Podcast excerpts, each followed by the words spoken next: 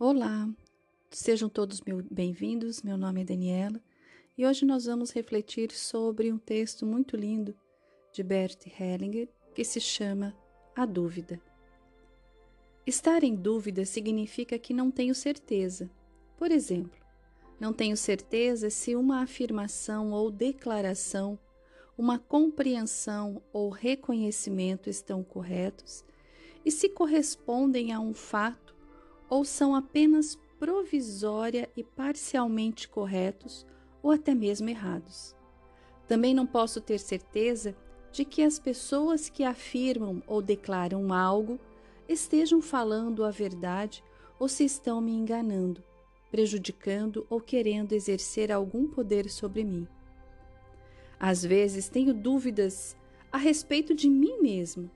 Me pergunto se me enganei se uma decisão ou um modo de proceder foi correto e se estou no caminho certo para alcançar o que busco. Qual é o efeito da dúvida? Ela faz com que eu verifique algo com mais cuidado, que me detenha por um primeiro momento antes de definir o próximo passo, buscando alternativas e compreendendo-as entre si. Assim, a dúvida me torna cauteloso e me impede de avançar demais na direção errada. Quando tenho uma dúvida, procuro critérios que me ajudem a tomar a decisão correta e a me certificar se algo é verdadeiro ou se devo ou não acreditar em uma certa pessoa. Através do efeito de determinadas situações, frequentemente é possível verificar até que ponto essas dúvidas são verdadeiras ou úteis, embora nem sempre seja possível fazer uma verificação precisa. Muitas coisas permanecem veladas e somos capazes de perceber apenas seu efeito. Também posso verificar em mim mesmo se é importante para mim que eu saiba algo que tenha um conhecimento exato de uma situação ou se isso poderia me causar algum mal, principalmente em um relacionamento.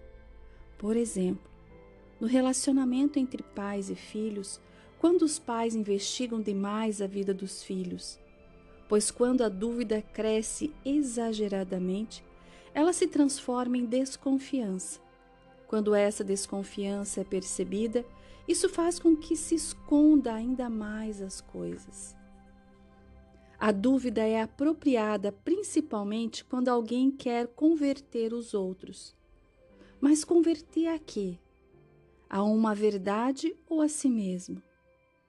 Em situações onde sentimos zelo, não se trata mais da verdade e sim do poder.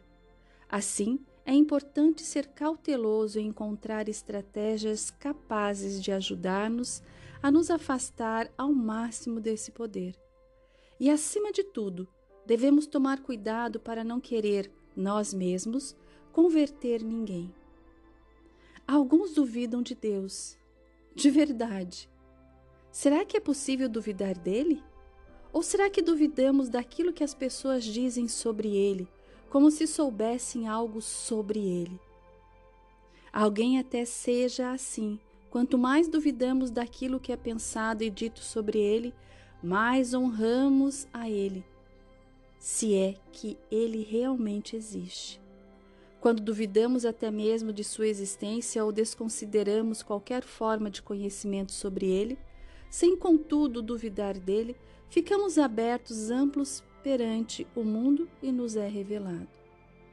Experimentamos-nos totalmente direcionados a Ele, voltados a Ele, porém no nosso centro. Dessa maneira, encontramos o caminho, uma devoção e nos sintoniza profundamente com aquilo que está ausente.